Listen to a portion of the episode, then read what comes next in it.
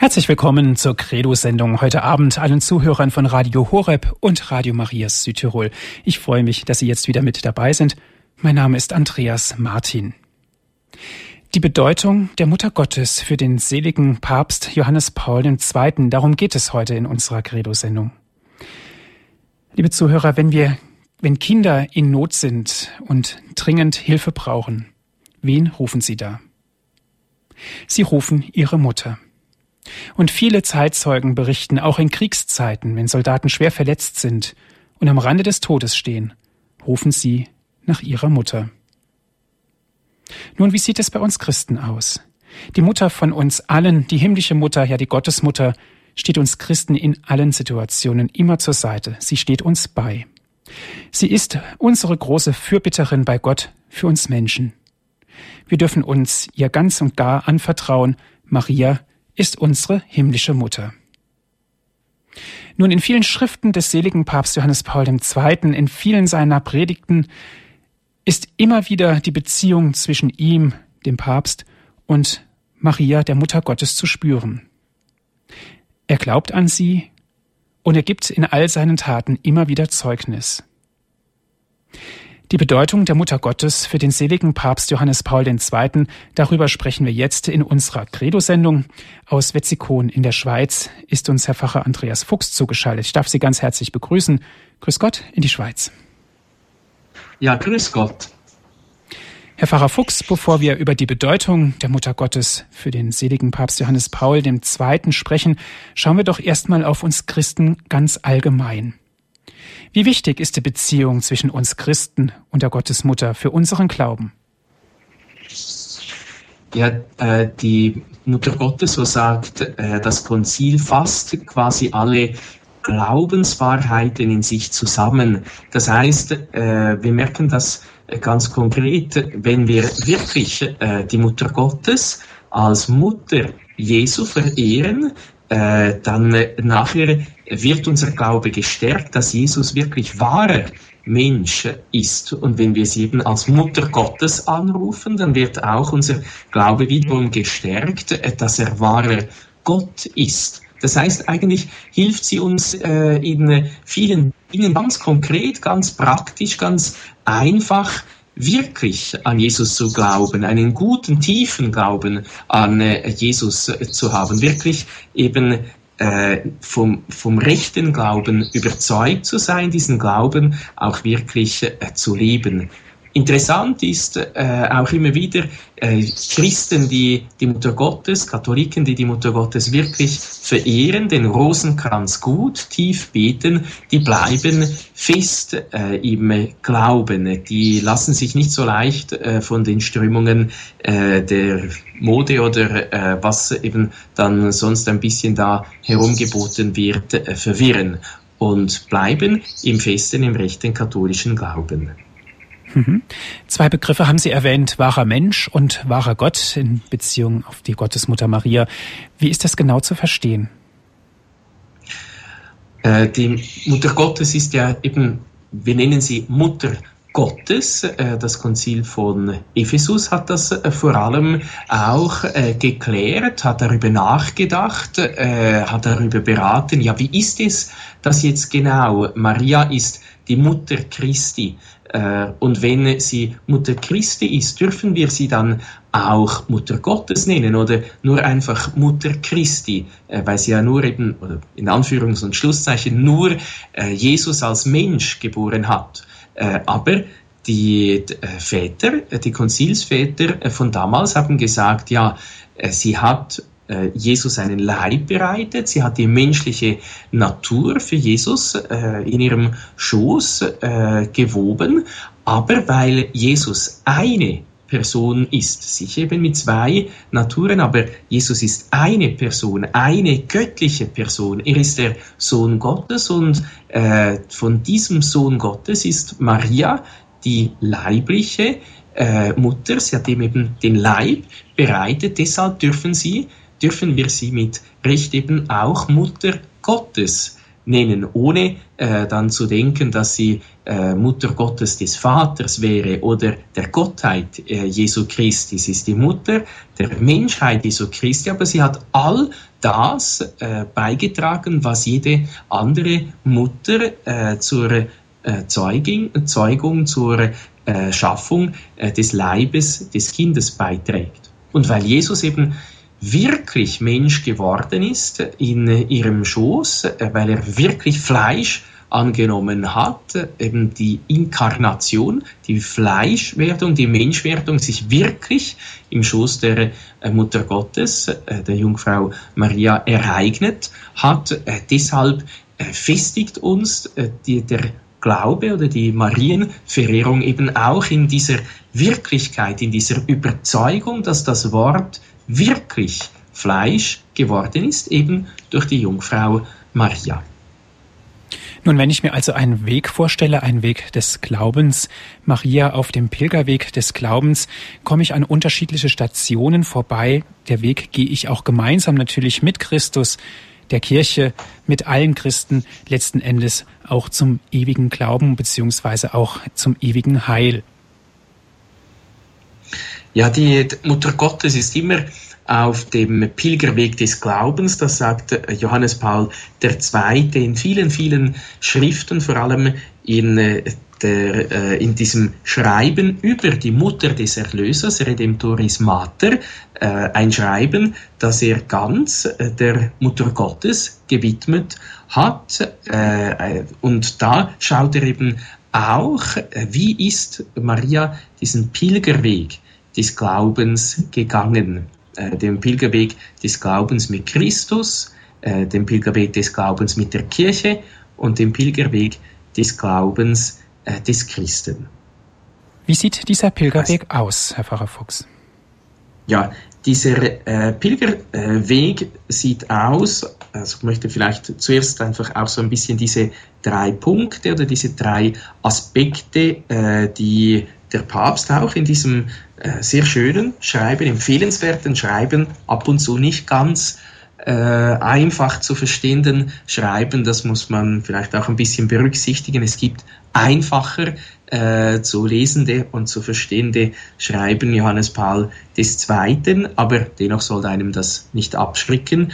Äh, möchte dem folgen dieser Einteilung eben Christus, Kirche und Christen. Das sind so die drei großen Punkte, äh, die das Schreiben aufweist. Maria, äh, man könnte sagen, äh, sagen, Maria und Christus, Maria und die Kirche, Maria und die Christen. Und eben ein roter Faden, äh, der sich da so durch das Schreiben hindurchzieht, ist dieser Pilgerweg des Glaubens. Dieser Pilgerweg des Glaubens eben im Geheimnis Christi beginnt gerade eben genau bei der Verkündigung, bei der Menschwerdung. Maria empfängt den Sohn Gottes im Glauben. Sie glaubt dem Boten Gottes. Sie glaubt dem Engel. Sie ist bereit. Sie sagt Ja. Und sie pilgert dann eben auch weiter äh, beim Besuch äh, der heiligen Elisabeth wird sie selig genannt. Selig die geglaubt hat. Eben wiederum der Glaube, der im Vordergrund steht. Selig, die geglaubt hat, die dem geglaubt hat, was äh, der Engel ihr aufgetragen hat. Und im Glauben erkennt Elisabeth auch, dass Maria Mutter des Herrn ist, eben dass sie Mutter Gottes ist. Wer bin ich, dass die Mutter meines Herrn zu mir kommt?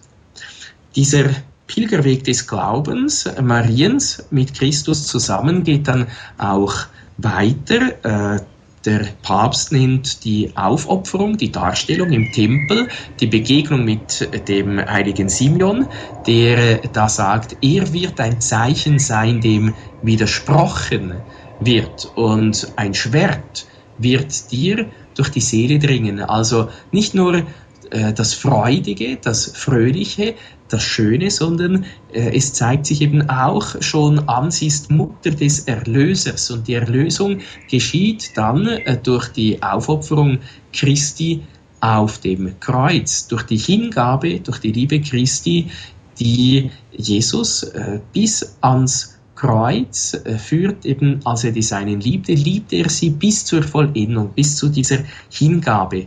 Und dann kommt der äh, Heilige Vater dann eben auch auf diese Stelle unter dem Kreuz äh, zu sprechen, wo Maria unter dem Kreuz steht. Er zitiert oft dann auch immer wieder die Texte des Zweiten Vatikanischen Konzils, dass sie eben da unter dem Kreuz nicht einfach per Zufall stand, sondern äh, wirklich mitwirkte äh, für das Heil der Seelen, dass äh, Glaube, Hoffnung und Liebe in den Seelen der Menschen wieder hergestellt werden. Und sie ebenso auch in der Ordnung der Gnade heißt es uns zur Mutter gegeben wurde.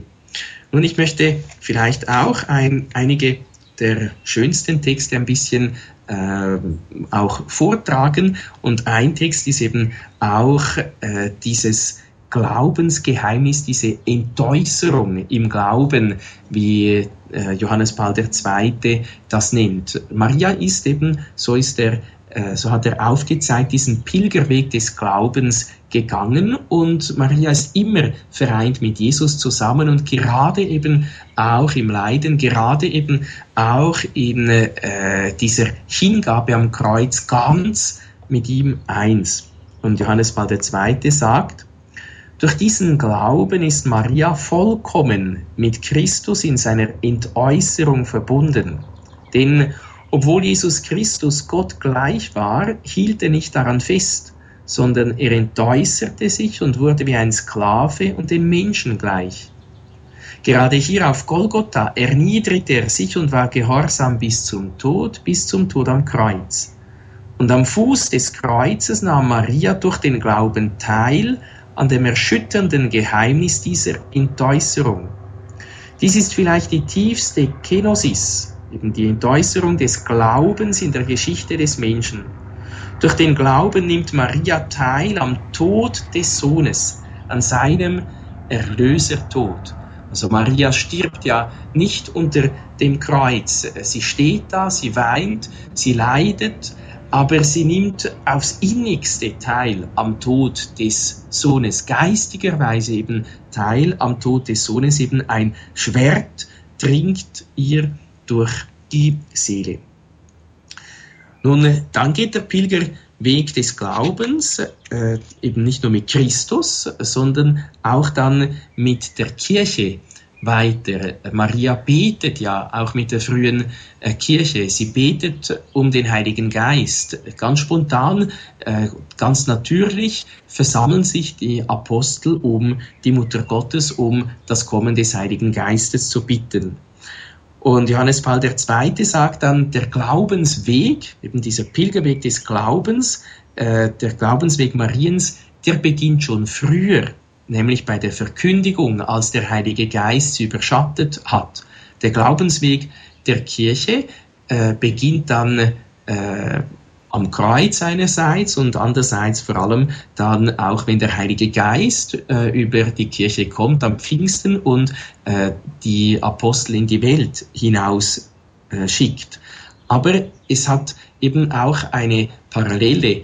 Maria ist immer dabei einerseits beim Beginn des Glaubensweges, äh, bei der Menschwerdung Christi und nachher auch äh, bei der Geburt der Kirche. Maria ist also mit Jesus aufs innigste vereint und deshalb gehört sie auch untrennbar zum Geheimnis der Kirche. Johannes Paul II. sagt das sehr schön in der Nummer 27 von Redemptoris Mater. Ich zitiere, die Kirche verharrte zusammen mit ihr, mit Maria im Gebet und betrachtete sie zugleich im Licht des ewigen Wortes, das Mensch geworden war. So sollte es immer sein. Wenn die Kirche stets tiefer in das erhabene Geheimnis der Menschwerdung eindringt, denkt sie ja dabei in tiefer Verehrung und Frömmigkeit auch an die Mutter Christi. Maria gehört untrennbar zum Geheimnis Christi und sie gehört sie auch zum Geheimnis der Kirche von Anfang an, seit dem Tag von deren Geburt. ein sehr wichtiger Text, äh, wie mir scheint, ein sehr wichtiger Text auch äh, Bezug auf das, was der Papst dann in vielen Punkten äh, folgend sagt über die Einheit der Kirche. Eben Maria auf dem Glaubensweg der Kirche, auch auf dem Glaubensweg zur Einheit der Kirche. Johannes Paul II. zählt auch die orthodoxen, äh, die altorientalischen Kirchen auch auf, zum Beispiel die koptische oder die äthiopische Traditionen, die byzantinische Liturgie, er erwähnt die Ikonen und zeigt dann diesen großen Reichtum auf und sagt, eigentlich müssten wir mit zwei Lungen atmen, mit dem Orient und dem Okzident, eben mit dem Osten und mit dem Westen. Und er sagt dann auch, warum also nicht alle zusammen auf sie als unsere gemeinsame Mutter schauen, die für die Einheit der Gottesfamilie betet und die allen vorangeht, an der Spitze des langen Zuges von Zeugen für den Glauben an den einen Herrn, der Sohn Gottes ist und durch den Heiligen Geist in ihrem jungfräulichen Schoß empfangen wurde. Soweit Johannes Paul II. Das heißt eben, äh, Maria nicht als ein Hindernis, Hindernis für den Ökumenismus, für die ökumenische Bewegung, nein, ganz im Gegenteil, als die eben um die äh, wir uns als gemeinsame Mutter scharen können. Und dann Maria auf dem Pilgerweg des Glaubens auch mit den Christen. Maria ist, so wie die Kirche, Mutter und Jungfrau. Sie hat im Glauben empfangen. Sie hat Jesus geboren und die Kirche empfängt ihre Kinder eben auch im Glauben und gebiert sie. So wird auch die Kirche Mutter. Maria geht auf den Pilgerweg des Glaubens und auch die Kirche geht auf den Pilgerweg des Glaubens. Und Maria hilft in mütterlicher Liebe bei der Geburt und der Erziehung der Söhne und Töchter der Mutterkirche mit. So sagt auch das Zweite Vatikanische Konzil. Das heißt, Maria ist also unsere Mutter, unsere wirkliche geistige Mutter. Sie hören die Credo-Sendung hier bei Radio Horeb und bei Radio Maria Südtirol. Die Bedeutung der Mutter Gottes für den seligen Papst Johannes Paul II. ist heute unser Thema. Wir sind verbunden mit Herrn Pfarrer Andreas Fuchs. Er ist uns aus Wetzikon in der Schweiz zugeschaltet. Herr Pfarrer Fuchs, Sie haben uns einen Weg beschrieben, Maria auf dem Pilgerweg des Glaubens. Da gibt es also drei Stationen mit Christus, mit der Kirche und Maria mit den Christen. Und auf eine Sache möchte ich ganz gerne etwas näher eingehen. Maria ist Mutter und Jungfrau. Die Kirche ist Mutter und Jungfrau. Wie ist das genau zu verstehen, Herr Pfarrer Fuchs? Ja, Maria ist äh, Jungfrau, weil sie äh, Jesus nicht äh, von Josef empfangen hatte, äh, sondern durch das Wirken des Heiligen Geistes, also ohne Mitwirkung eines Mannes, hat sie äh, in jungfräulicher Art und Weise Jesus empfangen. Sie ist Mutter, weil sie äh, Jesus geboren hat äh, und so ist auch äh, die Kirche, so sagt das Konzil, so sagen auch viele Kirchenväter, äh, so ist eben auch die Kirche ganz ähnlich wie Maria, denn auch die Kirche gebiert geistigerweise Kinder. Äh, das heißt, durch die Taufe äh, sind ja auch wir Kinder Gottes geworden, äh, Kinder der Kirche geworden. Und äh, die Kirche gebiert eben auch Kinder auf übernatürliche Art und Weise, so wie Maria auf übernatürliche Weise Jesus empfangen hat, äh, so gebiert die Kirche auch äh, durch das Wort Gottes und die Sakramente äh, die Kinder zum ewigen Leben. Äh, deshalb dieser Vergleich eben zwischen Maria und der Kirche. Beides, könnte man sagen, sind Mütter eben. Die Kirche ist unsere Mutter. Beides äh, sind aber äh, auch, beide sind auch jungfräulich, weil sie ohne äh, Zutun äh, des Mannes diese Kinder äh, auch fürs ewige Leben gebären. Mhm. Und Maria geht auf dem Pilgerweg des Glaubens. Die Kirche geht ebenso genauso auf dem Pilgerweg des Glaubens. Heißt es, dass die Kirche variabel ist, dass sie dazulernt?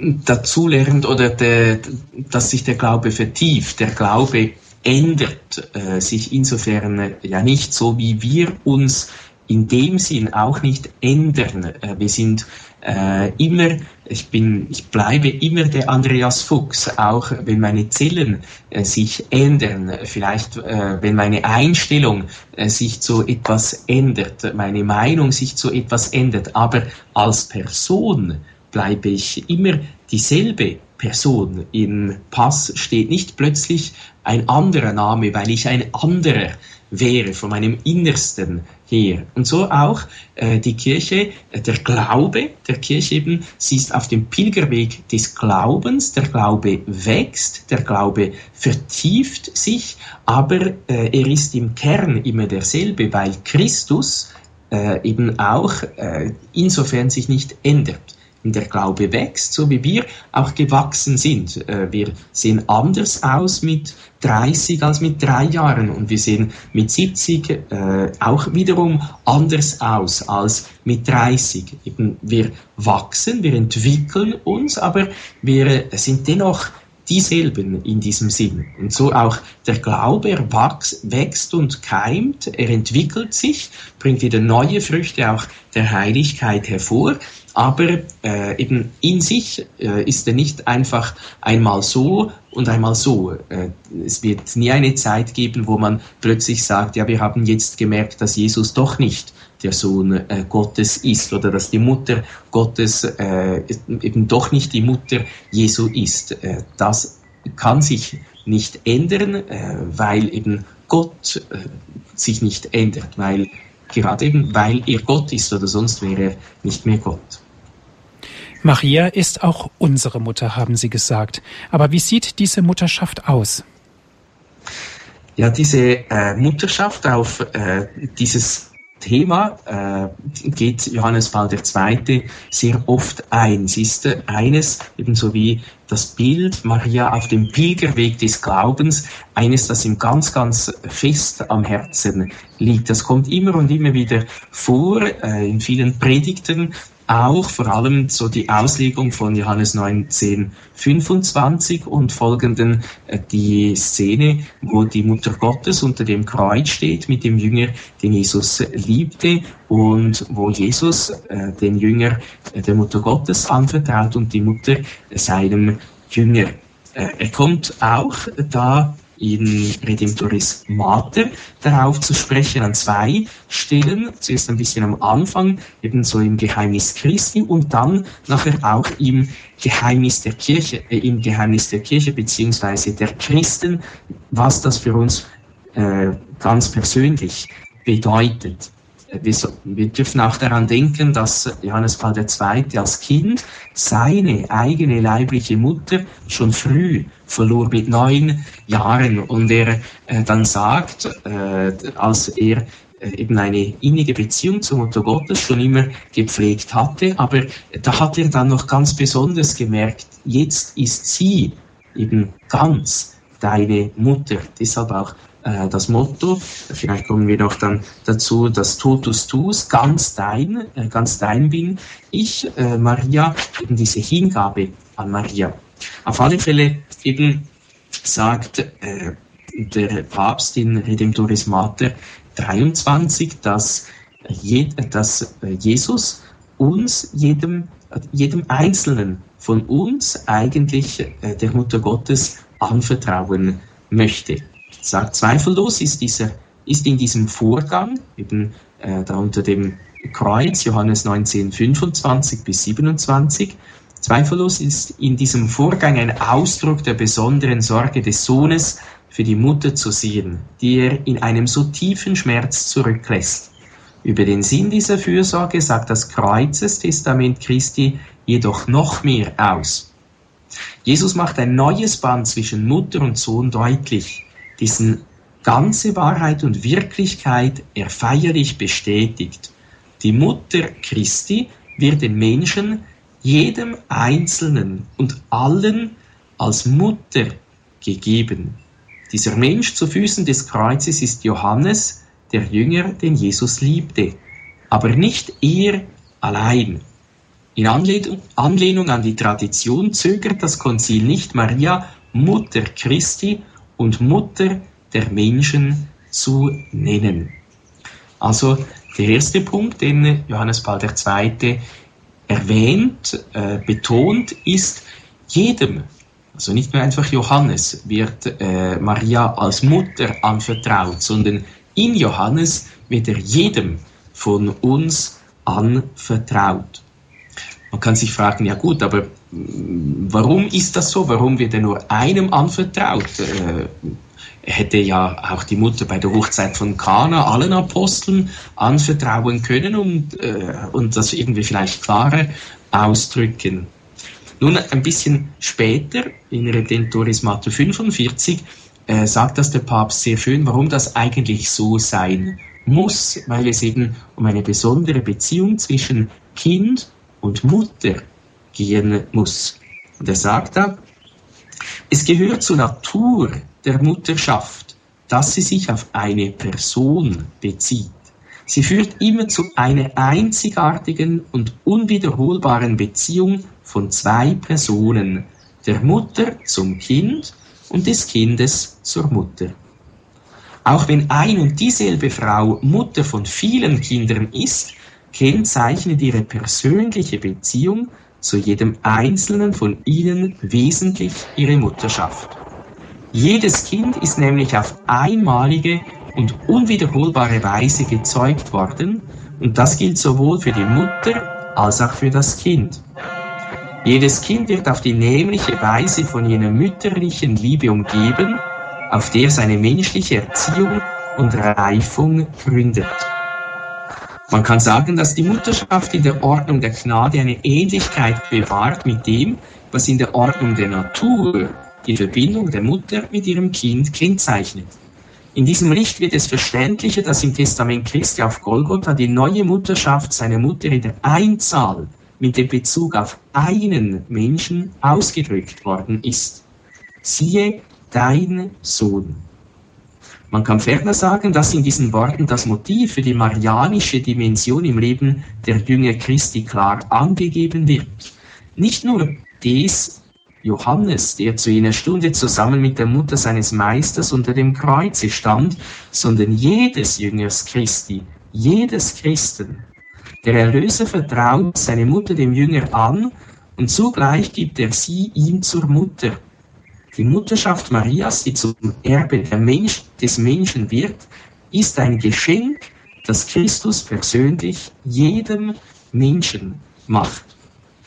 Und dann, nachher sagt er auch, äh, was wir darauf antworten sollen oder wie wir reagieren sollen auf dieses Geschenk, das Christus jedem Christen anbietet. Er sagt eben, diese innige Beziehung der Liebe zwischen Mutter und Kind könnte man auch mit dem Wort Vertrauen zusammenfassen. Und er sagt dann sehr schön, Vertrauen ist die Antwort auf die Liebe einer Person und im Besonderen auf die Liebe der Mutter. Also wenn Gott uns so geliebt hat, wenn die Mutter Gottes, die eben auch unsere geistige Mutter ist und so geliebt hat, dann dürfen wir ihr vertrauen. Dann ist die schönste Antwort, dass wir ihr vertrauen, uns ihr anvertrauen.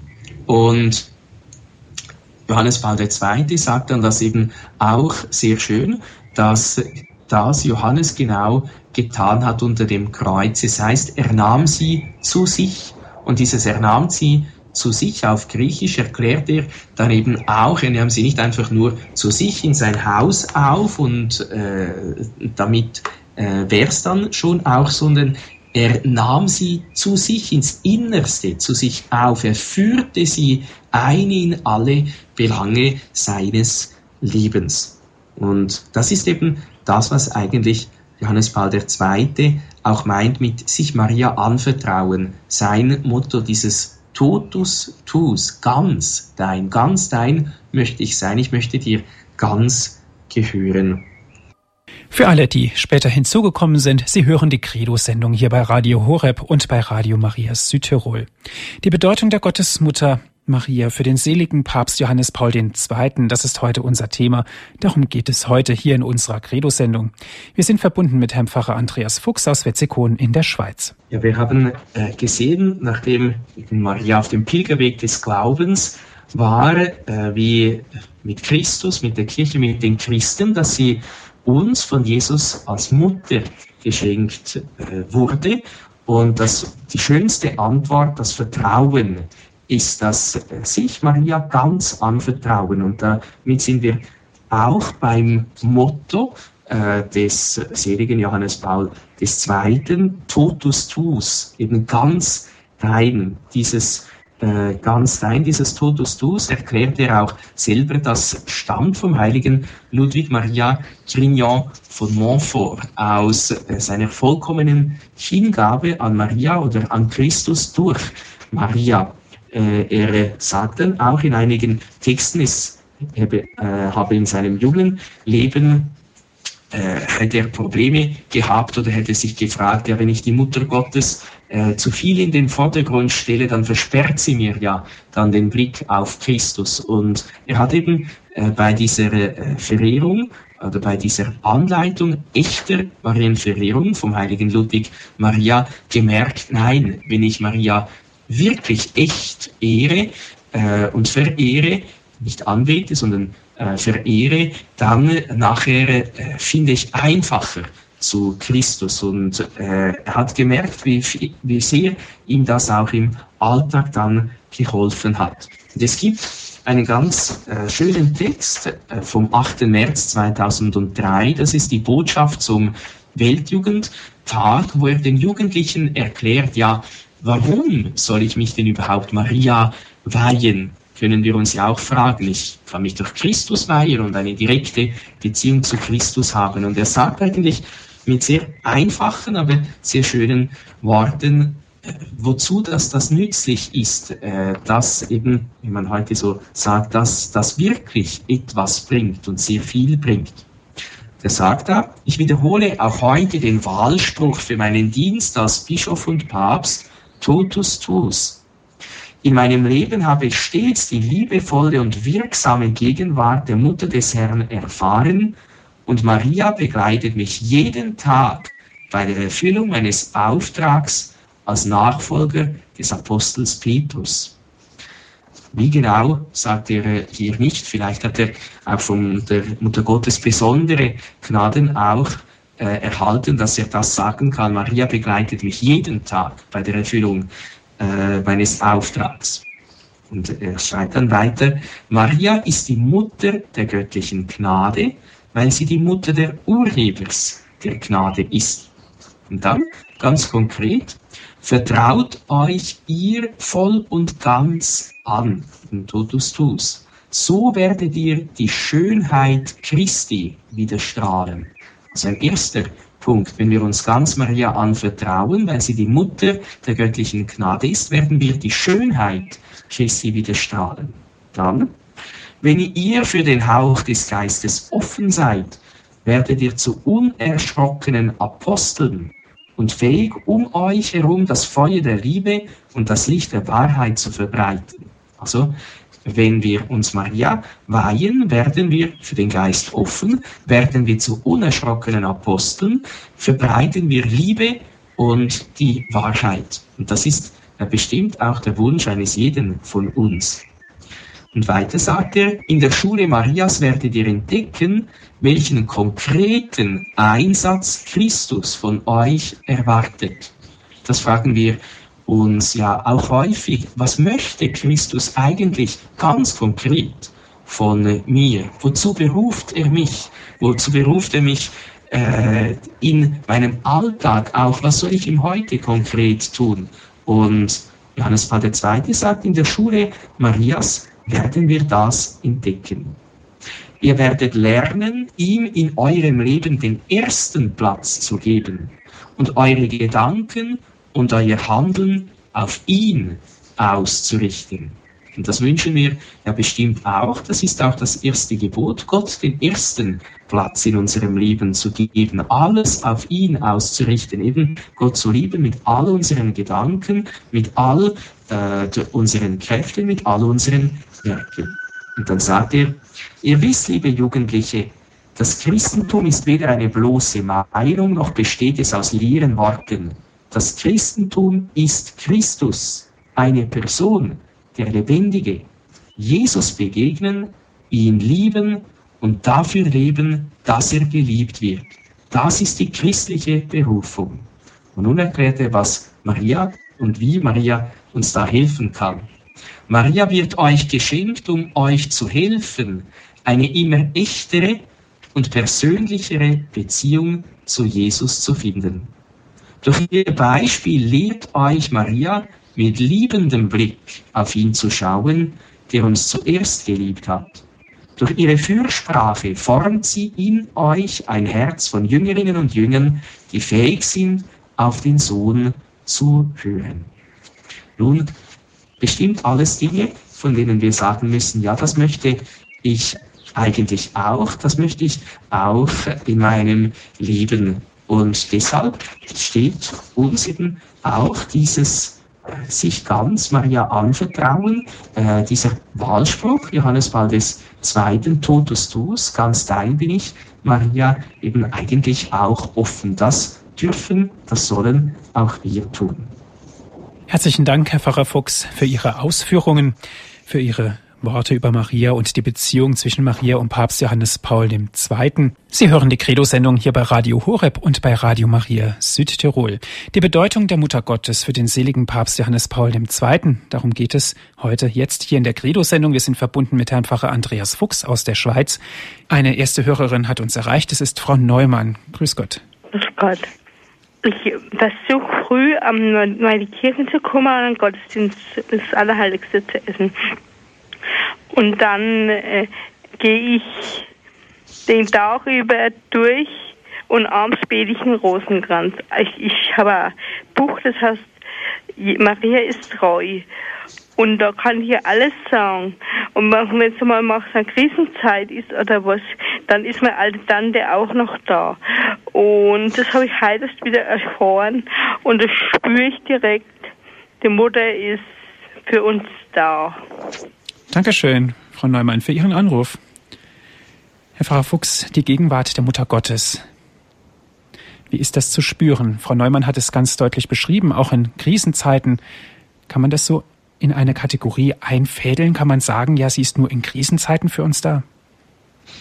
Nein, es ist sicher, äh, wie auch Johannes Paul II. sagt, eben, dass er, das, äh, dass er ihren Schutz, äh, ihre Hilfe jeden Tag erfahren hat sicher, äh, je nachdem äh, spüren wir das vielleicht mehr, wobei äh, es nicht unbedingt jetzt äh, mit, mit den Gefühlen etwas äh, zu tun hat. Die Eucharistie äh, hat mit, oder, mit dem Glauben zu tun und auch der Beistand, die Hilfe der Mutter Gottes ist, äh, hat mit dem Glauben zu tun. Wir stellen das äh, je nachdem fest, eben die Wirkungen ihrer Fürsprache, wenn wir wieder mehr Mut haben, wenn wir äh, wieder besser kämpfen, wenn wir wieder aufstehen, äh, wenn wir vielleicht verzweifelt sind und äh, dann recht äh, Rat haben, wenn wir wieder weiterkämpfen, um weiter zu beten, äh, wenn es uns einfacher fällt, das Leiden, die Gebrechlichkeiten, äh, die Mühsal Mühseligkeiten des Alltags auf uns zu nehmen, dann äh, hat bestimmt auch die Mutter Gottes eben äh, auch dazu beigetragen äh, und diese Gnaden uns erwirkt. Dankeschön für Ihre Antwort. Herr Netter ist der nächste Hörer. Guten Abend. Guten Abend. Ich hatte ja folgende Frage mit dem Moderator schon ja weitergesagt, aber ich kann es jetzt wiederholen. Und zwar möchte ich heute noch hinzufügen, wenn ich das Dogma jetzt von der Jungfräulichkeit Mariens richtig verstehe, ist ja Maria, hat ja sie Jesus nicht nur auf übernatürliche Art und Weise empfangen, sondern auch auf übernatürliche Art und Weise geboren. Das heißt, ihre Jungfräulichkeit, ihre körperliche Jungfräulichkeit wurde durch die Geburt Jesu nicht verletzt. Das wollte ich mal als erstes sagen. Und dann geht es weiter. Christus wurde also übernatürlich empfangen und übernatürlich geboren. Kann man dann überhaupt noch sagen, dass er wahrer Mensch ist? Oder ist er, was ich eben persönlich glaube, wie in der Bibel ist er ja als der Menschensohn bezeichnet, wobei man fast meint, wenn man das liest, der Menschensohn, dass das eine einzigartige Aussage bezogen auf Christus ist. Und dann könnte man ja fast annehmen, und das ist meine weitere Frage, ob das nicht heretisch ist, dass ursprünglich im Schöpfungsplan Gottes alle Menschen eigentlich ohne Zutun eines Mannes und aus einer Jungfrau geboren werden sollten. Wenn man dann im Schöpfungsbericht liest, in Zukunft unter Schmerzen sollst du deine Kinder gebären, was vorher ja angeblich nicht so war dann. Das wären jetzt meine Aussagen, meine Fragen. Ja, danke schön, Herr Netter. Jetzt sind wir mhm. mal sehr gespannt, was Pfarrer Fuchs darauf antwortet. Mhm. Also einerseits äh, wegen der Jungfräulichkeit Marias. Die Kirche bekennt und zum Beispiel auch äh, Luther äh, mit äh, der Kirche, dass die Jungfrau Maria vor, während und nach der äh, Geburt Jungfrau ist. Also das heißt eben, sie hat äh, auch wie zum Beispiel äh, der äh, JUKAT, der Jugendkatechismus, äh, sagt eben, es ist keine überholte mythologische Vorstellung. Äh, äh, sagt relativ einfach, Jesus wurde von einer Frau geboren, hatte aber keinen menschlichen Vater, eben weil, äh, Je, äh, weil Jesus vom Heiligen Geist äh, empfangen wurde. Oder durch den Heiligen Geist hat Maria empfangen, nicht durch Josef. Äh, sie eben äh, die immerwährende Jungfräulichkeit heißt, sie hatte eben, sie hat ihre Jungfräulichkeit bewahrt, sie hatte auch keine weiteren äh, Kinder, sie ist eben vor, während und nach der Geburt Jungfrau. Äh, dass er, dass Jesus wahrer Mensch ist, eben das zeigt uns ja eben auch gerade das, dass Maria wirklich die Mutter Jesu ist. Das heißt, sie hat äh, ihm einen Leib bereitet. All das, was eine Mutter auch zu unserem Leib zum Beispiel beiträgt, äh, das hat Maria äh, eben auch beigetragen. Der äh, männliche Teil, äh, eben der äh, wurde nicht von Josef eben beigetragen, sondern durch den Heiligen Geist. Aber Jesus ist wahrer Mensch. Der Ausdruck Menschensohn, äh, könnte man sagen, ist ein sehr demütiger Ausdruck oder eine Bezeichnung, die Jesus äh, verwendet, die auch sehr geheimnisvoll ist, aber äh, die eigentlich äh, gerade auch ein Hinweis ist, dass er eben wirklich wahrer Mensch ist. Äh, er ist der Sohn Gottes, aber er ist auch der Sohn Mariens. Als Sohn Gottes ist er von Natur her Gott. Äh, als Sohn Mariens hat er die menschliche Natur angenommen. Das mit der Geburt in Schmerzen, äh, das darf man nicht so deuten, dass jetzt die ähm, die Menschen auf andere Art und Weise gezeugt würden. jetzt es, es, bedeutet vor allem, dass die, nicht, dass die Geburt fehlen würde, sondern dass die Schmerzen fehlen würden. Auch bei der Arbeit, die Strafe für die Arbeit äh, war, äh, das äh, waren die Disteln und die Dornen, aber nicht die Arbeit als solche, denn die Arbeit war und ist Gott gewollt. Gott hat äh, dem Adam aufgetragen, er soll den Garten bepflanzen, äh, er soll die Erde hüten, er hat es ihm anvertraut. Das heißt, er hat ihm die Arbeit anvertraut.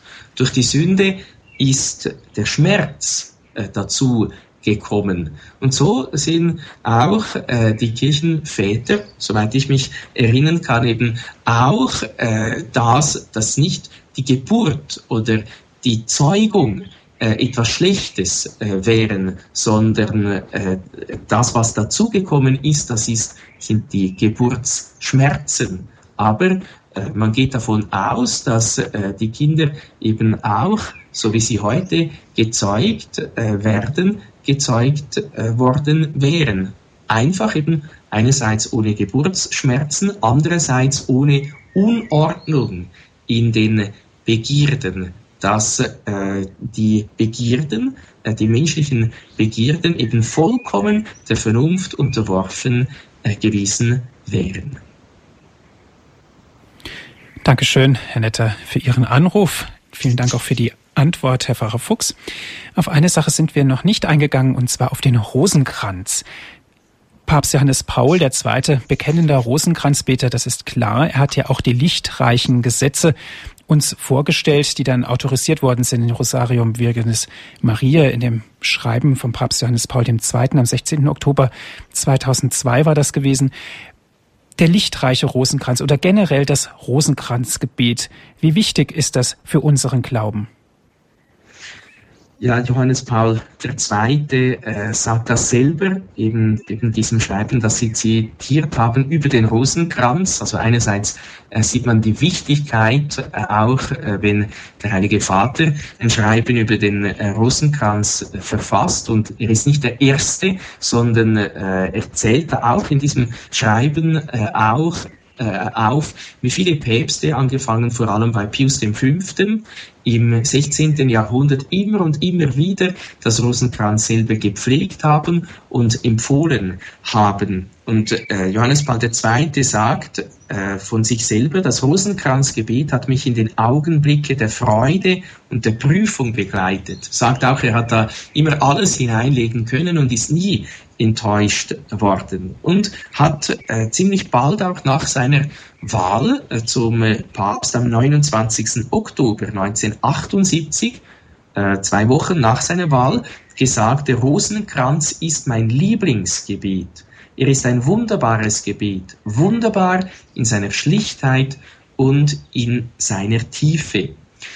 Das heißt eben, man kann auch sagen, wenn man sich nur schon mal äh, überlegt, von wem der Rosenkranz alles empfohlen wurde, merkt man, äh, dass er wichtig sein muss. Einerseits wurde empfohlen, wie ich schon erwähnt habe, von vielen Päpsten. Andererseits auch von vielen Heiligen. Äh, wir, es, es gibt fast keine Heiligen, die den Rosenkranz jetzt nicht gebetet hätten, also seit es äh, ihn gibt, so ab dem 12., 13. Äh, Jahrhundert. Viele Heilige, die das das Beispiel selber gegeben haben, denken wir nur an den heiligen Pio, der selber gesagt hat, pro Tag bete er circa 15 bis 20 äh, ganze Rosenkränze und viele andere, die das Vorbild gegeben haben. Und denken wir auch an Maria selber äh, in Lourdes, in Fatima, in Lazareth. sie hat immer äh, den Rosenkranz, das Gebet, das Rosenkranzgebet empfohlen. Sie hat in Fatima gewünscht, äh, dass wir täglich den Rosenkranz beten.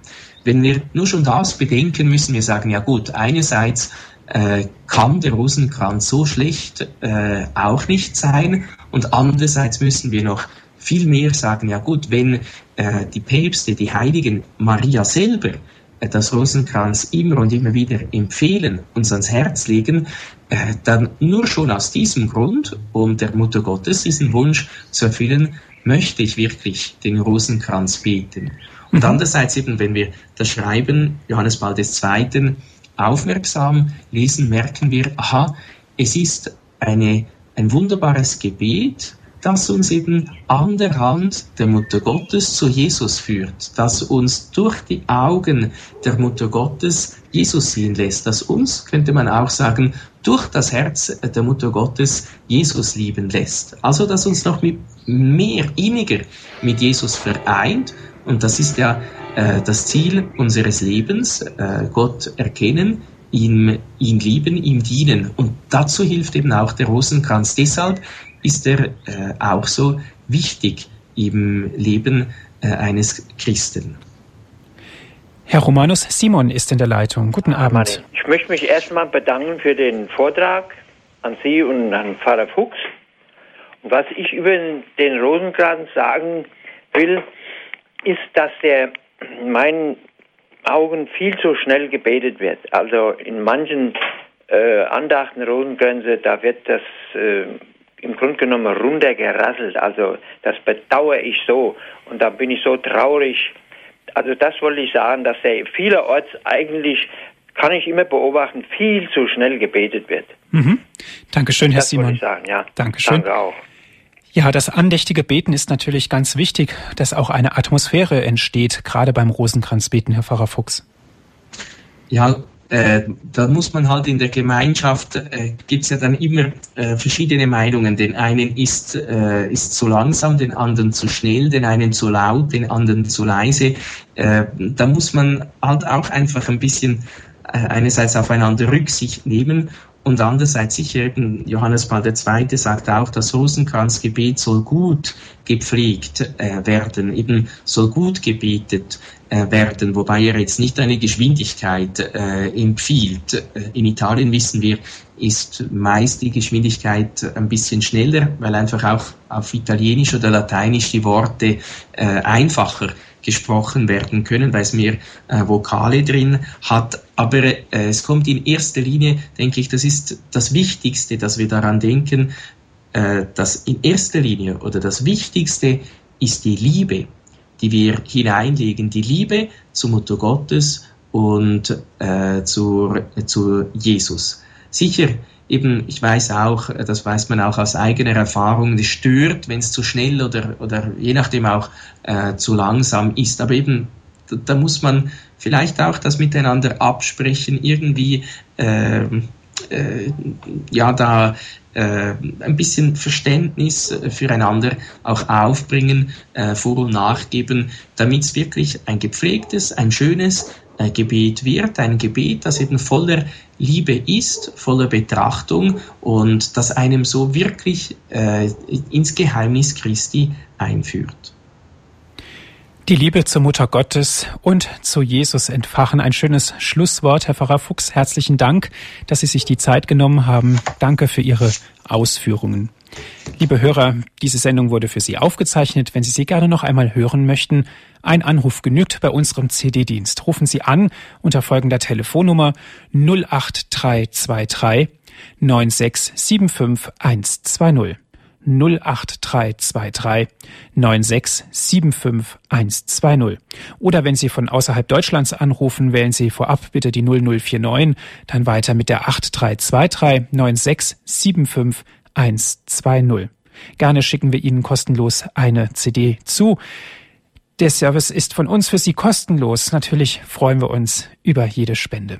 Wenn Sie die Möglichkeit haben für das Internet, schauen Sie vorbei auf unserer Internetseite. Das ist www.horeb.org. Noch einmal unsere Internetadresse www.horeb.org. Dort können Sie sich die Sendung auf Ihrem Computer einfach herunterladen und immer wieder erneut anhören. Zu guter Letzt, Herr Pfarrer Fuchs, darf ich Sie noch um den Segen bitten. Ja, wir wollen die Mutter Gottes vor allem auch bitten, dass sie äh, uns jeden Tag wieder äh, neu einerseits äh, ihre mütterliche Fürsprache entdecken lässt und auch die Schönheit des Rosenkranzgebetes, dass wir wirklich durch sie zu Jesus gelangen dürfen, dass wir so immer fester mit Jesus äh, verbunden sind.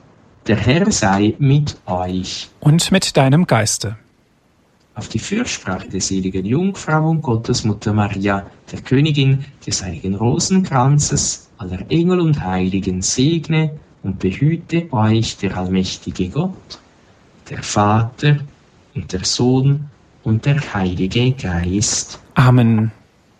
Gelobt sei Jesus Christus. In Ewigkeit. Amen.